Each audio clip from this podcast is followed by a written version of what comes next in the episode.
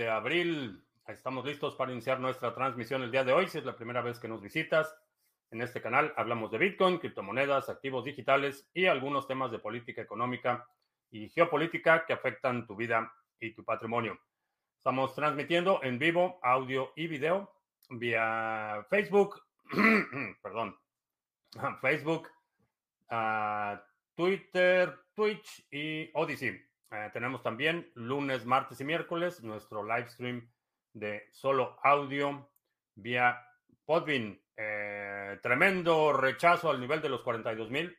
Eh, llegó a cruzar ligeramente la barrera, 42.200, eh, rechazó ese nivel, bajó a 40.977 en este momento. interesante el, impulso inicial y el rechazo eh, proporcional en términos de ganancias, pues no veo, no veo nada que llame la atención. Ah, creo que está a buen nivel de entrada. Mm, interesante. Bien, eh, pues vamos a iniciar Wisgeborg. ¿Qué tal? Buenas tardes. Uh, sí, tardes todavía. Y por allá en Odyssey nos está viendo Ulises y Alberto. ¿Qué tal? Buenas tardes. Eh, ¿Qué ha pasado en las últimas horas? Eh, realmente, pues no ha habido mucha, eh, mucho movimiento más allá de, gritos y sombrerazos este, por el tema regulatorio. Hay mucha gente que está, no entiendo por qué, pero está haciendo llamados para incrementar el marco regulatorio de las criptomonedas. Hay gente que está muy eh, sorprendida que no, hay, no haya ningún gobierno que regule todo esto y creo que hay que mantenerlo así. Eh, también por ahí algunas turbas woke tratando de eh, fustigar a los maximalistas porque no son tolerantes. La realidad es que no hay ninguna descripción a nivel de protocolo de quién puede usar Bitcoin. su naturaleza por diseño, su naturaleza por diseño sonó raro por diseño es eh, no permisionado, es decir, que no hay nadie que te pueda impedir que participes, eh, que compres Bitcoin, que vendas Bitcoin o que eh, participes en intercambio comercial con cualquier persona que así lo decidas. Ese es parte de uno de los atributos, ah, el aspecto de que es no permisionado, que creo que es mucho más importante que cualquier gesto vacío de tolerancia o de inclusión. Eh, es realmente es inclusivo porque no hay nadie que te pueda impedir la participación. Ahora, si decides no participar porque alguien te, te, habló muy feo o porque te ofendió por esto o por lo otro, esa ya es una decisión individual, pero desde el punto de vista de la colectividad de Bitcoin, no hay nadie que te pueda impedir participar y eso lo hace más inclusivo que realmente cualquier otro sistema que hayamos diseñado en el que hay eh, eh, porteros o hay eh, custodios que determinan quién puede participar y quién no, ya sea que ideológicamente te alinees con estos custodios o que estés en contra de estos custodios. Prácticamente todos los sistemas que hemos diseñado de interacción humana este, hasta este momento tienen ese tipo de limitaciones. Hay un una persona o un grupo de personas que puede decidir quién participa y quién no. Eh, Bitcoin es, eh, es un modelo de organización en el que nadie tiene la, llave de la puerta de entrada, entonces cualquier persona puede participar y si decides no participar por las razones que sea, eh, puedes decidir no participar porque el, el, logo naranja no te gusta o porque crees que cuesta mucho porque tu cuñado este, te lo recomendó, por cualquier razón decides no participar, esa es una decisión individual, no hay nadie que te pueda impedir participar y eso es uno de los atributos que hay que defender a toda costa. Eh, si alguien no quiere participar porque los maximalistas son muy rudos, pues adelante. Vamos a ver. Eh, Sebastián en Buenos Aires, ¿qué tal? Giancarlo, eh, Manuel en Valparaíso, FJC, Arrieros, ¿qué tal? Eh, Héctor Chávez en León, Criptomigrante en Madrid. Eh, Full Max Power tarde pero sin drogas. Excelente. Eh, Paco Gómez en Sevilla. Abraham Com. Eh, buenas tardes. Sí, tardes todavía. John en Venezuela la Vieja. Raúl en Cázares. El Javier en España. Spain. es Spain. The New MVP en Austin. ¿Qué tal? Gavilán. Y ya habíamos mencionado, vamos a ver si por acá tenemos a alguien en Podbean. Eh, no ha llegado Jack in the Box, que es el que generalmente nos ve ahí en Podbean. Bueno, uno de los que nos ve ahí en Podbean. Eh, Alejandro en Mérida, ¿qué tal? Buenas tardes. Eh, César Augusto, Amasaba Héctor, a los montacarguistas en las golondrinas, un saludo. No sé dónde sean las golondrinas, pero un saludo a los montacarguistas. Uh, Morsinger en Bustar Viejo en España, ¿qué tal? Siempre le echas la culpa al cuñado. es un ejemplo, una, una figura bastante popular. Digo, todos, todos tenemos un cuñado que es, o por lo menos sabemos de un cuñado que es así.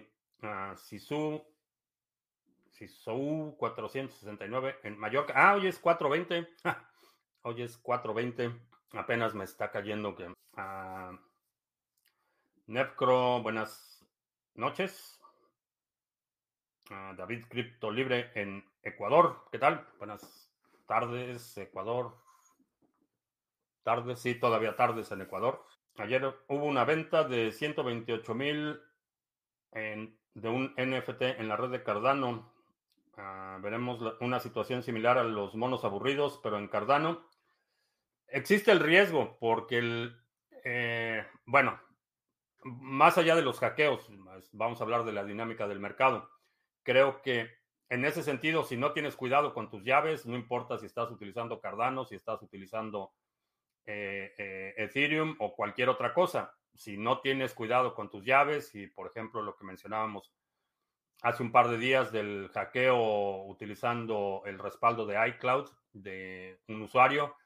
Si no tienes precaución con tus llaves, e, eso no hay forma de evitarlo. Desde el punto de vista de la dinámica del mercado, creo que eh, es un mercado que no, no, entiendo los fundamentales y, lo, he comentado en, varias ocasiones. No sé qué es lo que determina el precio, no me siento calificado como para determinar la evaluación de los monos aburridos o de cualquier otra colección.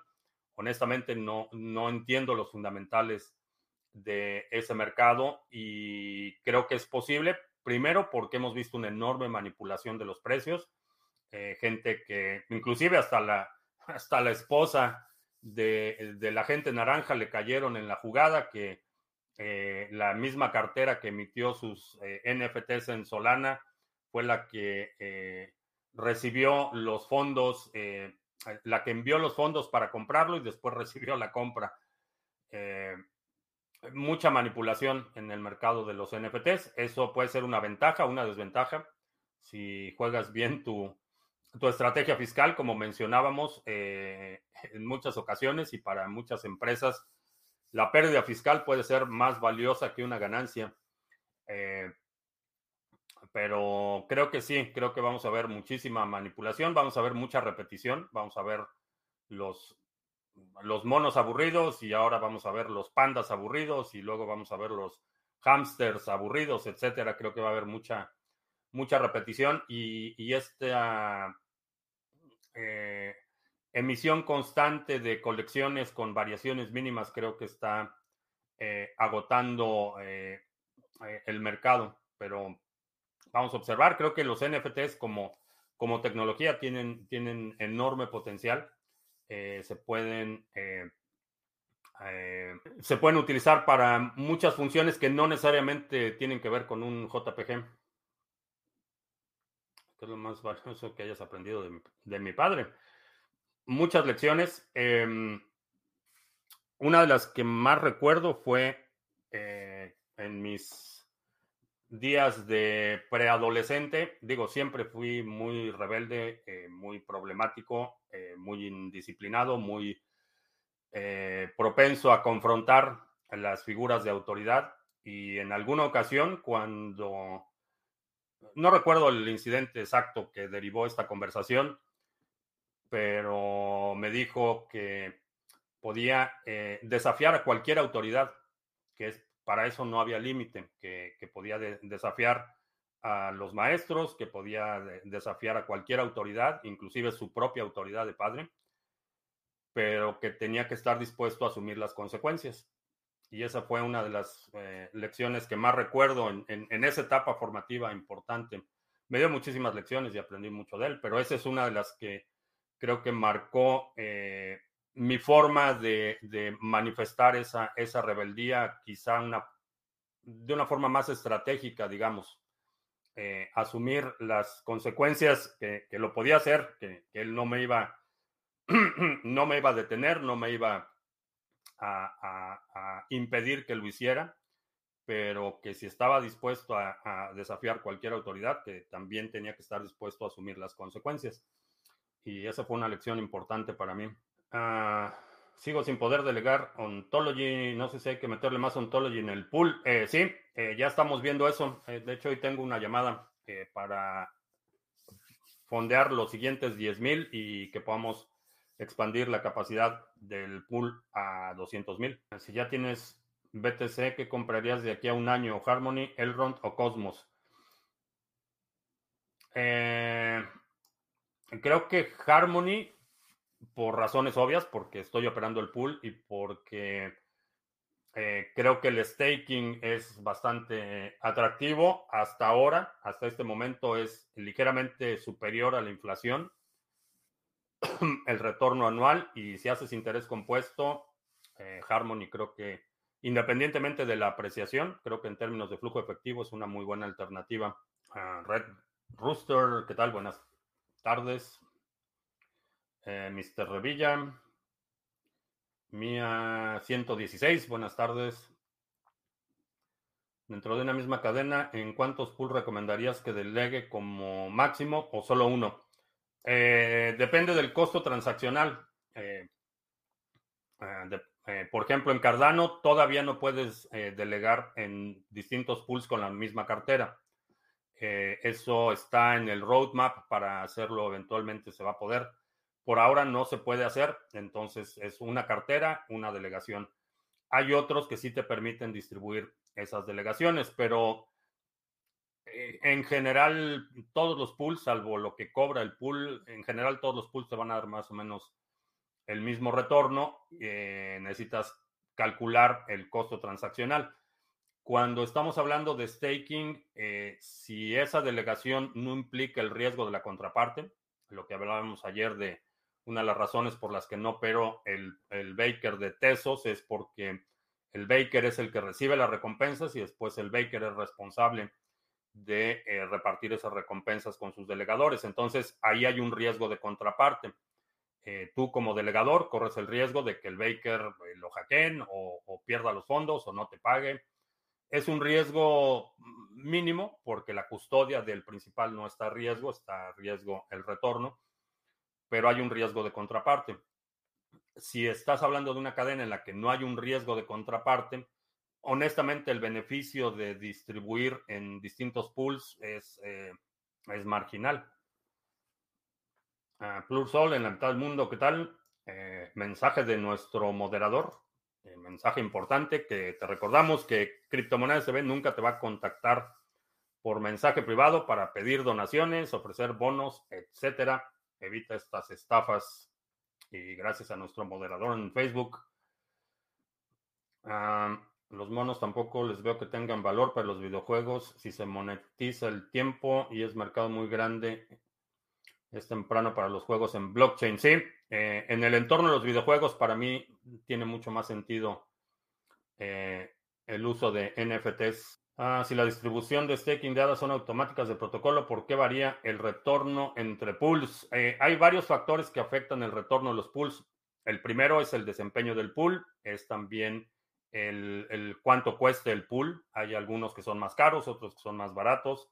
Eh, depende del costo. Eh, si ves en el listado de los pools, ahí te, te, detalla cuál es el costo de operación del pool, cuánto cobra el pool y eso va a afectar el retorno para los usuarios. Eh, y el desempeño quizá es el que, el que tenga el mayor impacto. Veremos a grupos de NFTs por su perfil y el dinero que mueven comportarse de forma similar a los masones. no lo sé. No lo sé porque uno de los pilares fundamentales de grupos como los masones era la secrecía y aquí es muy difícil eh, mantener la secrecía. Hay particularmente Ethereum, por ejemplo, Ethereum tiene eh, este modelo de cuenta en el que todas las transacciones son, pueden ser vinculadas a, una sola cuenta, entonces la analítica es relativamente más fácil. Eh, no se, se, reutilizan direcciones, por ejemplo, en Ethereum. Entonces, no lo creo porque el pilar fundamental, que es la secrecía, es eh, muy difícil de mantener en estos tiempos. Ah, ¿Cómo puedes evitar que un pool manipule las comisiones y se lleven un 100%? No hay forma de hacerlo. Eh, ha habido varias instancias en las que pools, por ejemplo, en Sarga ponen, perdón, en Cardano, no en Sarga, en Cardano ponen eh, una comisión cero o una comisión muy baja y empiezan a, generalmente usan nombres engañosos, eh, la gente asume que es otra cosa, hace su delegación y minutos antes de que termine el Epoch suben la comisión al 100% y se quedan con todas las recompensas. Ha sucedido, no se puede evitar. Tú como usuario no lo puedes evitar, salvo haciendo una eh, investigación detallada de quién es el operador del pool, eh, pools que tengan buena reputación, generalmente eh, evitar delegar, por ejemplo, a pools que son muy nuevos o que tienen, hay algunas señales que son sospechosas. Hay otros pools que son de autodelegación. Entonces, por ejemplo, yo podría poner mi propio pool privado eh, no recibo delegaciones de nadie y el 100% de las recompensas del pool son para mí. Eh, hay algunos que están en esa instancia, pero hay algunos, eh, lo hemos visto, que, como decía, publican una comisión muy baja o comisión cero. Al, poco antes de que termine el Epoch, cambian ese parámetro, ponen una comisión del 100% y las recompensas totales del pool van al, al operador. Harmony, está enfocado a la interoperabilidad entre cadenas. Dedicar las recompensas de mi staking en oro físico y plata física. Excelente. Yoroi es un desastre, funciona muy lento. Generalmente pasa eh, alrededor del final del Epoch. Eh, Yoroi eh, sí empieza a pasar aceite. Uh, Cochrane en Vitoria, España, ¿qué tal? He considerado a Rune Torchain para mi portafolio. no, Todavía no. Javi Gle en Andalucía, ¿qué tal? No tengo acceso a una cuenta bancaria internacional para poder comprar un Ledger, PayPal o BitPay. ¿Cuál de las dos consideras que sería menos mala para este fin? Eh, menos mala. A lo mejor BitPay sería tu, tu alternativa menos peor. ¿Cómo me vuelvo un nodo validador? ¿De, de dónde? ¿O de qué red estamos hablando? De la red de Bitcoin, ve a bitcoin.org. Ahí descargas el cliente de Bitcoin Core, lo instalas en tu computadora y después de un par de días que se sincroniza el nodo, ya eres un nodo validador de Bitcoin. Eh, no, es, no es lo mismo que los mineros. Los nodos validadores lo que hacen es verificar que los bloques cumplan con las reglas del consenso y si ese es el caso, lo agregan a su copia local de la cadena. Y para otras redes, cada, cada red tiene sus propios eh, requerimientos y sus propios parámetros. En general, lo que vas a tener que hacer es poner una computadora, un software a trabajar, a validar las transacciones. En algunos casos requieren eh, esa función es compensada, en otros no en algunos casos requieren que dejes un depósito de garantía para asegurar que no vas a ser un actor malicioso. Eh, varía mucho de, una cadena a otra. Es posible a través de un contrato inteligente en RSK en la cadena BTC generar recompensas sin entregar tus llaves privadas. Desde el punto de vista técnico, sí es posible. eh, que sea el contrato el que mantenga la custodia. La cuestión es esas recompensas, de dónde se generan o quién genera o qué es lo que está produciendo ese Bitcoin para que obtengas una recompensa. Es decir, cuál es la función del contrato más allá de la mera administración. Vamos a suponer, creamos un contrato, eh, tú depositas eh, un Bitcoin.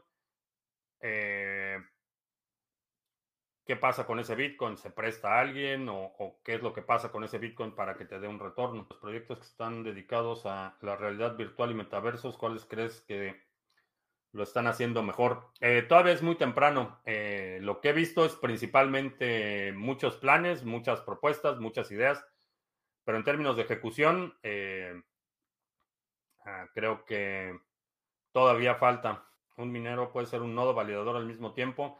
Sí, que generalmente los mineros tienen sus propios nodos, que son los que validan la las transacciones y sí, si eres minero, estás operando por lo menos un nodo. Esos nodos validadores de la cadena reciben recompensas. No. Si quieres recibir recompensas en la red de Bitcoin, eh, puedes operar nodos eh, de Lightning Network, que eso es otro, es separado del nodo de Bitcoin. En los nodos de Lightning Network recibe recompensas en Satoshis por rutear eh, pagos. Entonces, Tienes tu canal de pago, conectas tu canal de pago con otros nodos y cada vez que alguien quiera utilizar tu ruta eh, para transmitir un pago, eh, tú recibes una recompensa en Satoshis. Pero por la red principal, el, nodo del layer principal, no, los nodos no reciben ninguna recompensa. Tony nos está viendo en Denia no sé dónde sea Denia, pero saludos. Y Chris nos está escuchando en Podbean. Un saludo a Chris. ¿Qué pasa si restauro una wallet que tenía como programa en la PC y una extensión a una extensión de Brave o Chrome? Es una mala idea, eh, a menos que lo vayas a hacer para transferir los fondos de esa cadena. Una vez que expones tus llaves privadas, una vez que haces el barrido ya asume que esas llaves están comprometidas y que ya no las vas a volver a utilizar. Denia está en Alicante. Ah, ok. Los nuevos validadores de BTC no reciben recompensas, pero son muy importantes para tu privacidad. Tu nodo valida tus transacciones. Correcto. Eh, correcto. Hay muchos beneficios y, y realmente recomiendo que utilices tu propio nodo para todas las transacciones de Bitcoin. ¿Qué lenguaje de programación blockchain me recomendarías aprender? Eh, Bluetooth, eh, que es el lenguaje de eh, contratos inteligentes de Cardano. Creo que va a haber una demanda astronómica en los próximos años por programadores que sepan Bluetooth. A veces veo en el mempool 200 transacciones o números mínimos. Se podría dar el caso de que varios días de bloques estén vacíos para BTC. Eh, es, se, pueden, se pueden generar bloques vacíos. Eh, es poco probable y la razón es que los mineros tienen el incentivo de las comisiones de las transacciones para incluir transacciones en los mineros. Es decir, pueden minar un bloque vacío, pero si lo hacen, eh, pues simplemente están renunciando al componente de los fees de las transacciones recibirán únicamente el Coinbase si ese bloque vacío es eh, validado por la red. ¿Y cómo creo un nodo para Bitcoin? Eh, hacer un... Vas a esta página, bitcoin.org. Aquí descargas eh, el cliente de Bitcoin Core en esta página. Descargas el cliente de Bitcoin Core para tu plataforma y ya, le haces doble clic, lo instalas en tu computadora y una vez que lo instalas, eh, va a empezar a sincronizar una copia completa de la cadena desde el bloque Génesis. Entonces, por eso se tarda. Eh, eh, revisa los parámetros del primer bloque, ve que es un bloque válido, lo agrega a su copia local, después el segundo bloque y así hasta que se actualiza al bloque actual. Pero no es otra cosa que el software de Bitcoin Core instalado en tu computadora con una copia de la cadena completa en tu disco duro. Eso es un nodo de Bitcoin. Y que me sigue desde el 2018, 17, perdón, que ha aprendido mucho, qué bueno. aprenda para que no se aburra. Ah, estoy en México, Estados Unidos. Estoy en Estados Unidos. Eh, vivo aquí desde el 2005, pero nací y crecí en México. Apple han incorporado un, el emoji de un hombre embarazado. Es una tomadura de pelo. Le deberíamos llamar el emoji de noche de tacos. Uh, César dice que hay un programa para aprender Bluetooth, se llama Bluetooth Pioneer Program. Uh, será gratuito. Eh, sí, hay, hay, hay, muchos recursos para aprender Bluetooth. Para el nodo necesitas solo un PC, correcto. Uh, Tom GR, ¿qué tal? Saludos. Eh, Félix en Guadalajara, ¿qué tal? ¿Y el Bitcoin Core, aparte de nodo, es billetera o debería ser un vínculo? Banana. Relleno de café. Uh, el Bitcoin Core, aparte de nodo, es billetera o debería ser un vínculo. Lo puedes utilizar como billetera, no lo recomiendo. Eh, puedes configurar, eh, por ejemplo, tu Cold Card o tu Trezor o inclusive tu Ledger Nano para que todas las consultas, en lugar de hacerlo a los servidores de Trezor o de Ledger, lo haga a tu servidor local, que esa es la, la forma de hacerlo. Entonces, tienes tus llaves privadas eh, protegidas en un dispositivo offline y el nodo lo único que está haciendo es validar las transacciones y todas las consultas, de la misma forma que consultas un explorador de bloques, eh, esas consultas las vas a hacer a tu nodo local. Hacer un nodo ayuda a la descentralización, es crucial para la descentralización. ¿Cuáles serían unos specs mínimos que debe tener una PC para instalarle Linux? Mm, no hay, realmente no hay mínimos. Cualquier computadora que haya sido fabricada en los últimos cinco años te va a funcionar perfectamente. Eh, Linux, a diferencia de, eh, por ejemplo, el sistema operativo Mac o, Windows, es relativamente ligero, no requiere tantos recursos. Eh, el desempeño de una computadora con Linux de menor capacidad va a ser mucho mejor que una con Windows de mayor capacidad. No consume demasiados recursos. Entonces, realmente cualquier computadora, depende el uso que le vayas a dar. También, si es una computadora que vas a utilizar, por ejemplo, para edición de video o para mm, cuestiones de eh, que consuman mucha capacidad computacional, obviamente eso va a determinar el requerimiento. Pero para uso personal, realmente cualquier computadora que tenga, que haya sido fabricada en los últimos cinco años, le instalas Linux y no vas a tener problemas de desempeño. Las tasas nos protegen de los estafadores. Quiero desarrollar una nueva habilidad, me gustaría programar, pero mi fisiología no me permite. Me quedo dormido. ¿Cómo puedo desarrollar otras sin frustrarme en el viaje? Eh, sigue tu curiosidad natural. Creo que esa es la mejor forma de, eh, de desarrollar habilidades, más que pensar en, una en, desarrollar una habilidad que puedas comercializar, que ese es uno de los problemas de las universidades. Históricamente la universidad era donde ibas a adquirir el conocimiento universal y el hecho de que después te integraras al mundo laboral con los conocimientos adquiridos en la universidad era un beneficio. Eh, te da una ventaja, pero no era la razón por la que te contrataban. Eh, en las últimas décadas eso se ha tornado en que las universidades han sido más agencias de colocación y la gente va a la universidad para estudiar una profesión que le permita obtener un empleo. Eh, y creo que es la postura o, es la vía errada. Eh, ¿Qué es lo que te gusta hacer? ¿Qué es lo que te llama la atención? ¿Qué es lo que te interesa? A lo mejor eh, la programación no, no sería lo óptimo para ti. A lo mejor la electrónica, por ejemplo, eh, sería una alternativa. trabajar directamente con circuitos, armar circuitos, aprender sobre los componentes. creo que esa sería una, una buena posibilidad. Robótica sería otra, donde la, el, el componente de programación es eh, no es lo único, sino que tienes el feedback inmediato de que configuras algo o cambias algo en tu programa y lo puedes ver en acción físicamente de forma instantánea. Entonces, la, la, robótica a lo mejor sería una alternativa. bueno, vamos a hacer anuncios. Si tienes ADA y lo quieres poner a trabajar, nuestro pool ADA Sarga, perdón, pool Sarga en la red de Cardano. Estamos, eh, faltan dos horas para que termine el Epoch. Eh, ¿Cuál fue?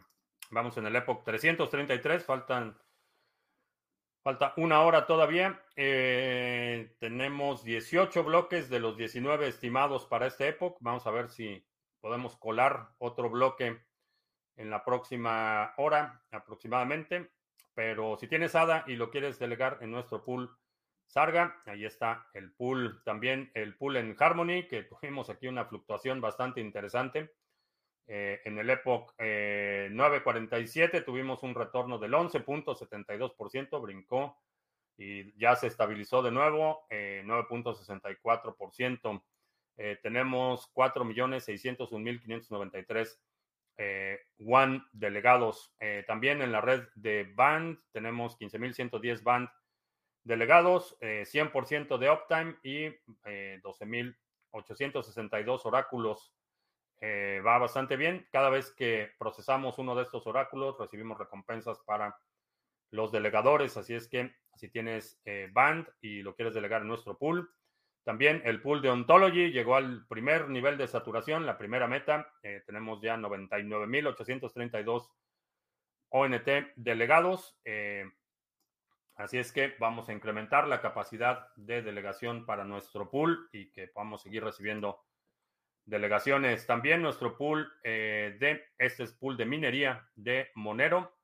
si tienes equipo, lo quieres poner a trabajar, quieres aprender el tema de la minería Aquí está nuestro pool de minería de Monero.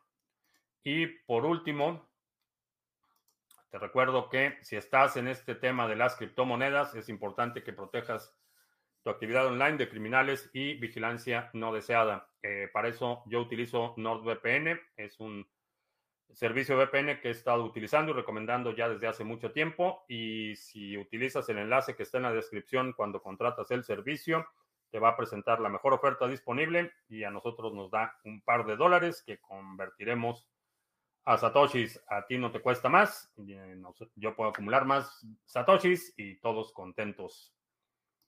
Eh, ya, esos son, son los anuncios listado. Este, sí, ha sido una mañana, mañana súper, súper ocupada y todavía tengo llamada eh, terminando la transmisión, tengo una llamada con los operadores de los pools. Eh, tenemos una reunión semanal para coordinar detalles, ver avances, ver proyectos y demás. Luego tengo todavía otra llamada después de eso y va a ser un día bastante, bastante atareado. He escuchado o leído varias veces que si minas GPU, CPU, GPU y ASIC hay que asumir que a lo largo del tiempo vas a minar menos. No sé, que si minas CPU, GPU, ASIC, hay que asumir que a lo largo del tiempo vas a minar menos. Ah, no, entiendo la premisa. Eh, definitivamente va a haber un, un incremento en la capacidad general en la red. Eh, se incrementa la dificultad. Eh, si vemos Vamos a ver si puedo obtener la gráfica de dificultad para que veas cómo va creciendo. Pantalla de nuevo. Esta es la gráfica de dificultad. Vamos a ver desde, desde el inicio. Como puedes ver, hay fluctuaciones. Entonces, en algunos momentos eh, tu equipo va a ser más eficiente, en otros va a ser menos eficiente. Aquí está. esta bajada fue la, el éxodo de los mineros chinos. Eh, pero sí, va a, haber, va, va, a haber momentos en los que seas más competitivo, momentos en los que seas menos competitivo. Y efectivamente hay un desgaste de los equipos. Entonces, eh, el retorno va a ir eh, declinando. El componente del que no tienes control es la dificultad del algoritmo, porque eso depende del colectivo de los mineros. Entonces, si hay por ejemplo, lo que hemos visto con los mineros de Ethereum, que de repente hacen un upgrade y el cliente de Parity se cae y se cae el 20% de la red. Hay muchos mineros que se quedan fuera de línea, entonces en esos periodos vas a minar mucho más. Va a haber otros momentos en los que eh, se ajuste la dificultad de la red. Entonces, el retorno de tus mineros depende de el colectivo de los mineros, de la eh, capacidad computacional sumada para toda la red. En momentos va a subir, otros va a bajar, eh, va, a, haber distintas circunstancias que afecten el desempeño. No necesariamente va a haber un, declive eh, que puedas predecir por otro lado, también, efectivamente, los equipos, todos los equipos electrónicos eh, que tienen componentes electrónicos, eventualmente van declinando en su capacidad. Eh, entonces, eh, sí, por eso cuando hablamos de comprar equipos, y esto aplica a, a todos, cualquier equipo, llámese un teléfono, llámese una computadora o un minero, recomiendo que compres el mejor equipo posible en ese momento porque eso te va a ayudar a prolongar la vida útil. Si compras hoy una computadora de media gama, por ejemplo, va a tener una vida útil menor que si compras la de mayor gama en ese momento. Eh, entonces, y lo mismo sucede con los mineros. Eh, hay, hay eh, también proporcionalmente de cada 100 mineros vas a tener a lo mejor uno o dos que van a estar offline en cualquier momento determinado, por ejemplo. Eh, todo eso va a impactar el retorno. Anita, que encuentre tiempo para desconectar y descansar. Este, sí, de hecho le, comenté a la dueña de mis quincenas que necesito comprar un, terreno grande para tener un campo de tiro a la mano, tenga mi propio campo de tiro. Eh, ¿Le gustó la idea? O sea que no se mantienen constantes las recompensas, sino que en meses se van reduciendo. No, no van a ser constantes, nunca, nunca va a ser constante. Eh, puedes estimar el retorno en función de la capacidad de tu propio equipo. Puedes decir, eh, este equipo me da, vamos a suponer, 20 terahashes por segundo. digo, 20, 20, 20 terahashes, vamos a suponer, no por segundo, pero 20 terahashes, vamos a suponer. Con eso puedes calcular lo que tú estás aportando a la red. Lo que no puedes calcular es el, la sumatoria de la capacidad computacional agregada de todos los mineros.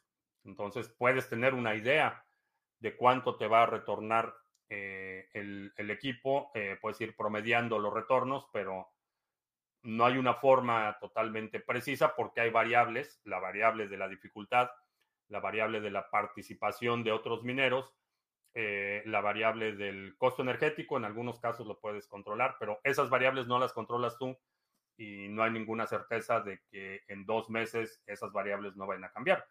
Por el contrario, en términos de dificultad, si hay algo que es eh, tiene un alto grado de certeza, es que la dificultad va a variar. Protocolos que permitan conectar protocolos entre sí son los que van a tener mayor demanda en los próximos meses. No sé si mayor demandas, pero creo que sí.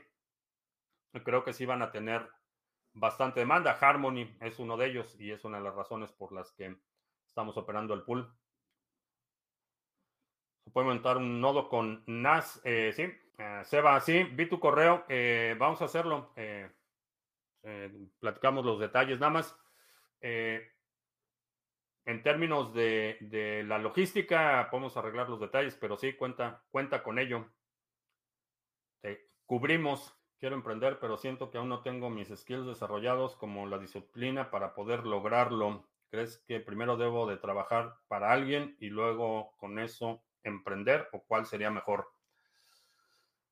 Mm, creo que no es un problema de skills, eh, creo que es un problema de eh, motivación y propósito. Eh, la disciplina te va a ayudar cuando estás, cuando tienes claro cuál es el propósito, cuando sabes que algo va a suceder en una fecha determinada. Eh, ese es el propósito y esa es la dirección que, necesitas para hacer lo que sea necesario. Eh, vamos a suponer que eh, tienes que presentar un, que hacer una presentación el 15 de mayo, por ejemplo. Esa es tu dirección y tu propósito. Y no importa si un día tienes ganas o no tienes ganas, sabes que el 15 de mayo tienes que hacer una presentación y a lo mejor vas a estar sin muchas ganas o, eh, eh, dejándolo para el otro día y demás, pero, pero el 14 de mayo va a llegar y, y ese día o tienes tu presentación o no la tienes. Entonces, ese tipo de compromisos públicos ayudan mucho a combatir el problema de la falta de disciplina. En realidad, para quienes te van a contratar el servicio, para quienes quieren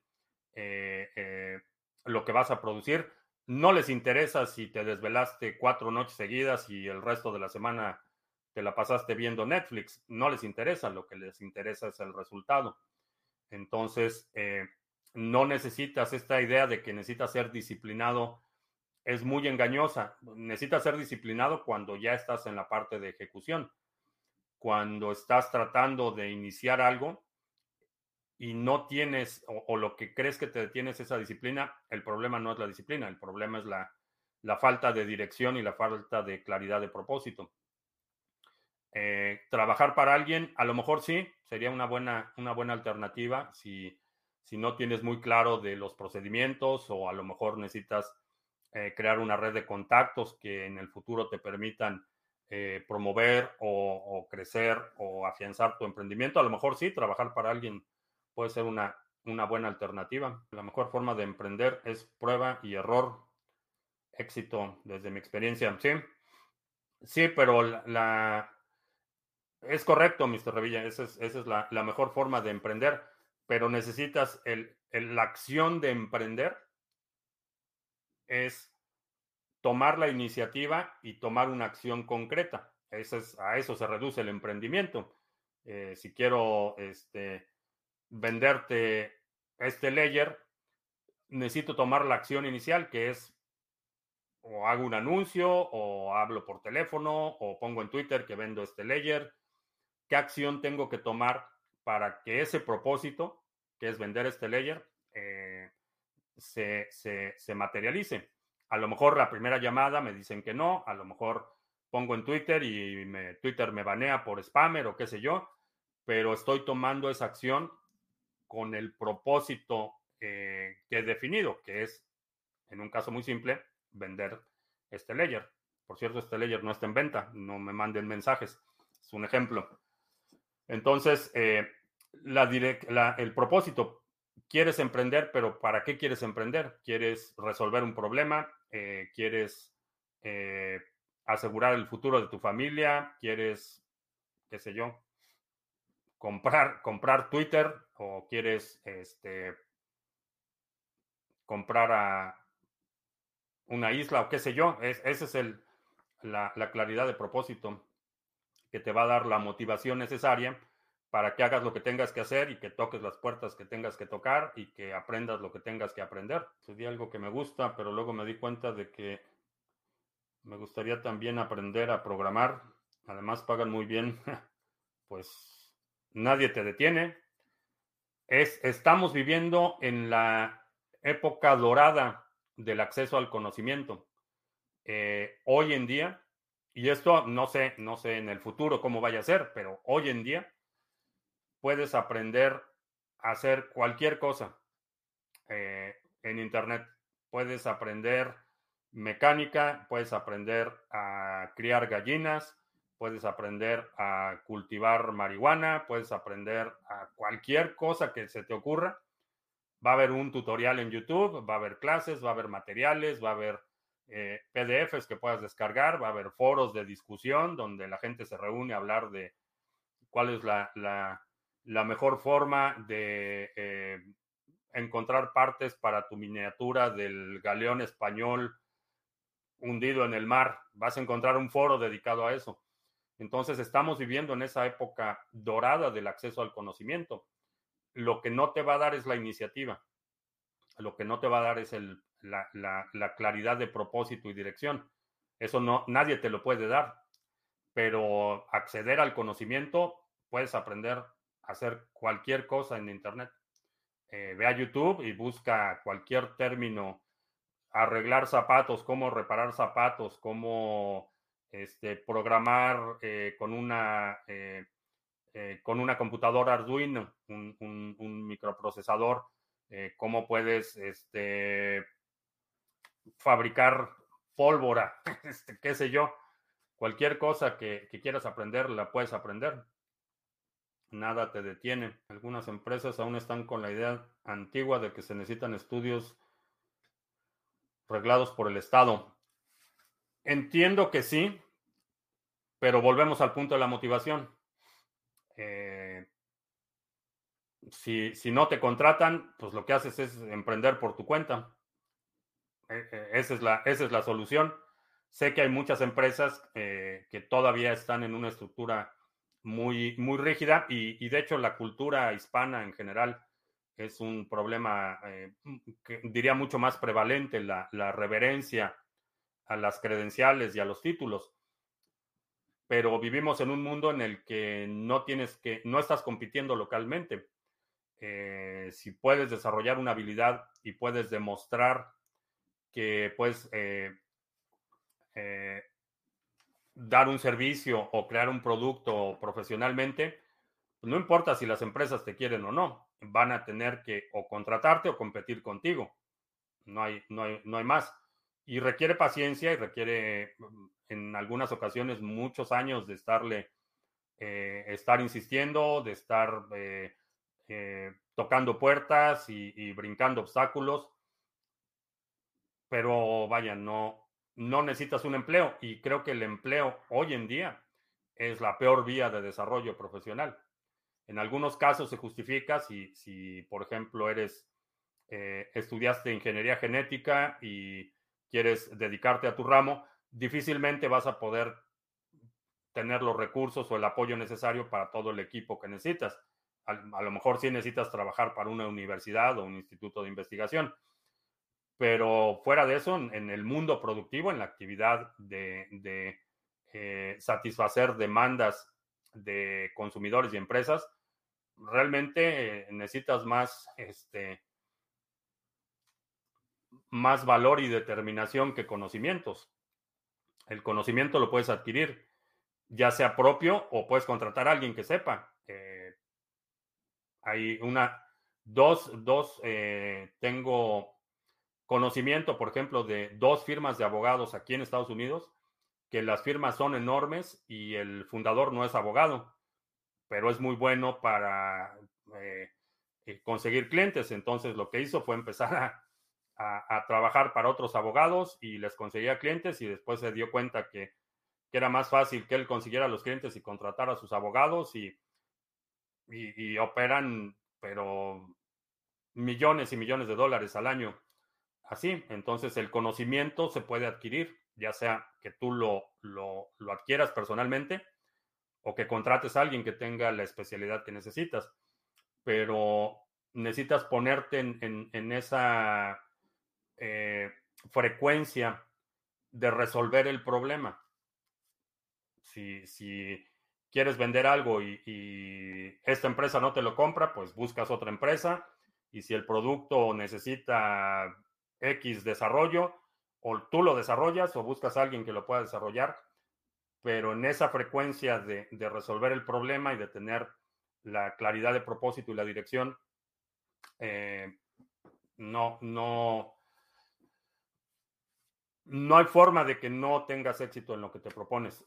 No va a ser inmediato, puede ser cuestión de años, pero no hay forma de que no tengas éxito con, cuando te pones en, ese, en esa frecuencia. El efecto contraproducente de que la información esté al alcance de todos es que cualquiera puede aprender a hacer lo negativo, como el hackeo de información y recursos. Eh, sí, pero no es, eso no es nuevo. Eh, a diferencia de, otros, de otras instancias, está a la vista de todos y eso es lo más importante y eso es lo más valioso.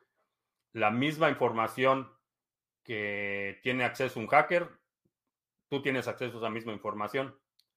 Entonces, si ese es tu ramo de especialidad, estás compitiendo con ellos y es una competencia eh, a la vista de todos, a diferencia de periodos anteriores en el que el, conocimiento era reservado para un grupo que lo utilizaba para explotar a otros. Misas en latín, por ejemplo, o la, prohibición para los eh, feligreses de leer la Biblia, por ejemplo.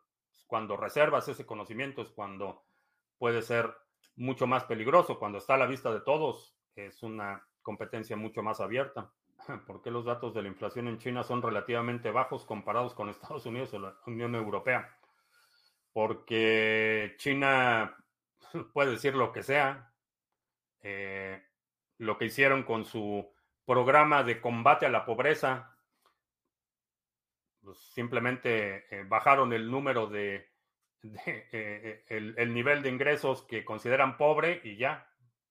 Con eso triunfaron sobre la pobreza. Eh, la dinámica de precios eh, en China está controlada por el gobierno. Entonces, si pueden reportar lo que quieran, no va a haber inflación en el precio de la electricidad porque el precio de la electricidad lo controla el gobierno. Entonces, en lugar de subirlo, lo mantienen al mismo nivel que antes y pues no hay inflación. Esa es, una de las razones cómo hacerle entender a mi hermana que un título o el sistema educativo actual no garantiza nada para la prosperidad de su hijo. Eh, no lo sé. Eh, creo que es una, una pelea que necesitas, necesitas eh, darle los argumentos o darle los recursos, no los argumentos, que no sea tu postura, sino que sea eh, información más objetiva o que ella pueda verificar o que sea de una fuente en la que ella confíe. Eh, porque si, como lo estás planteando, quiere decir que en ese tema en particular tu credibilidad no está muy, no está, no está muy alta en ese tema. Diría, busca recursos, busca argumentos, busca fuentes no tuyas, sino de alguien que ella pueda considerar creíble. Y más que convencerla a ella, creo que si le das el, el, ejemplo a tu sobrino del aprendizaje constante y de la autodirección del aprendizaje eh, y que tome la responsabilidad de su propio aprendizaje,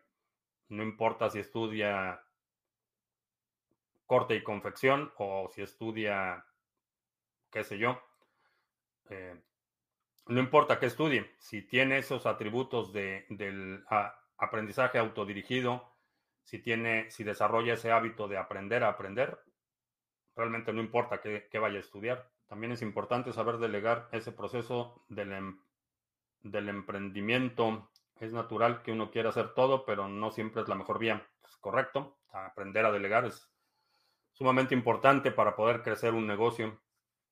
Eh, si no delegas, terminas haciendo el trabajo de menor valor. Saber trabajar en equipo también. Eh, sí, digo, poder, poder colaborar con otros es, es, es, una buena forma de crecer. Digo, puedes operar un negocio tú solo y, y puede irte muy bien y a lo mejor no necesitas crecer ese negocio.